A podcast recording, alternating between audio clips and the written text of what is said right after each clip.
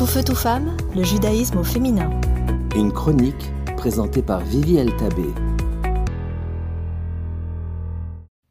Vous connaissez le sentiment de chercher quelque chose alors que vous savez pertinemment qu'il était juste là il y a pas longtemps? De savoir que quelque chose est probablement juste devant moi et que je ne le vois pas? Que ça soit un objet concret comme les clés de la maison que vous cherchez ou quelque chose plutôt abstrait comme une idée, par exemple, idée de cadeau, ou une solution que vous cherchez à un problématique. Rassurez-vous, ça arrive à tout le monde. Et la plupart du temps, la solution se trouve juste devant vous. L'objet n'est pas loin.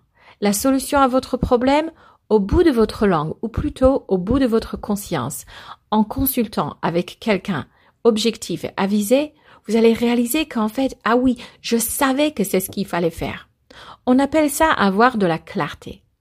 Comme à l'image d'allumer la lumière. Quand on allume une lumière ou on allume une bougie, on rajoute rien à la pièce. Tous les objets qui étaient là avant, avec la lumière éteinte, se trouvent exactement à la même endroit avec la lumière allumée. Mais le fait d'allumer la bougie ou la lumière nous permet de voir, nous révèle ce qui était déjà là auparavant. Qu'est-ce que ça serait magique si on pouvait avoir un bouton sur lequel on pouvait appuyer quand on ne trouve pas des choses, ou quand on ne trouve pas notre chemin, ou quand on ne trouve pas le choix ou la solution adéquate, et puis on allume et hop, on voit plus clair.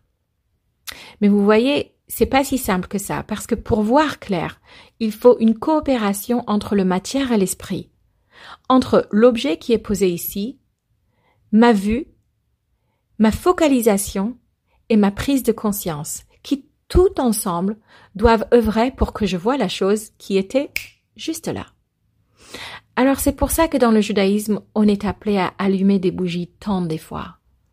Pour créer, à travers un geste spirituel, quand j'allume la bougie, à travers cette mitzvah, pour créer une coopération entre la l'esprit et mes gestes physiques réel dans cette réalité de ce monde, pour voir plus clair les choix que je dois prendre, pour voir avec plus de clarté les personnes qui m'entourent. C'est pour ça qu'on allume les bougies de Shabbat, par exemple. Les bougies de Shabbat sont censées apporter la paix dans la maison. J'allume la bougie pour révéler, en fait, ce qui se trouvait déjà au sein de la maison, qu'il y a au fin fond du cœur de chacun ici une envie de paix et d'entente, que à l'intérieur de chaque membre de cette famille pour lequel je vais allumer. J'allume pour mon mari, j'allume pour mes enfants. Et cette bougie, elle est claire et elle révèle que ces personnes-là, bien que je le vois pas de manière évidente tous les jours, sont des êtres lumineux, rayonnants, précieux. C'est pour ça qu'on allume une bougie à la sortie de Shabbat samedi soir, pour éclairer la semaine, pour révéler qu'au fin fond de cette routine de travail, boulot, il y a en fait quelque chose d'étincelant, de bien, qui apporte et qui permet à révéler tous nos talents et nos atouts, notre apport à ce monde.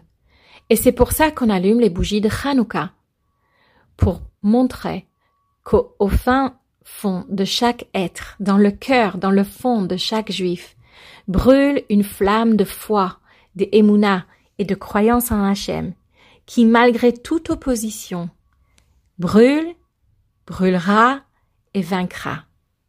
Quand vous allez allumer vos bougies de Shabbat ce vendredi soir, couvrez vos yeux et formulez un souhait de pouvoir voir plus clairement à travers cette bougie les choses, les belles choses qui sont cachées au fin fond de chacun, de chaque chose, de chaque moment de vie. À vous de jouer. Tout feu, tout femme, le judaïsme au féminin.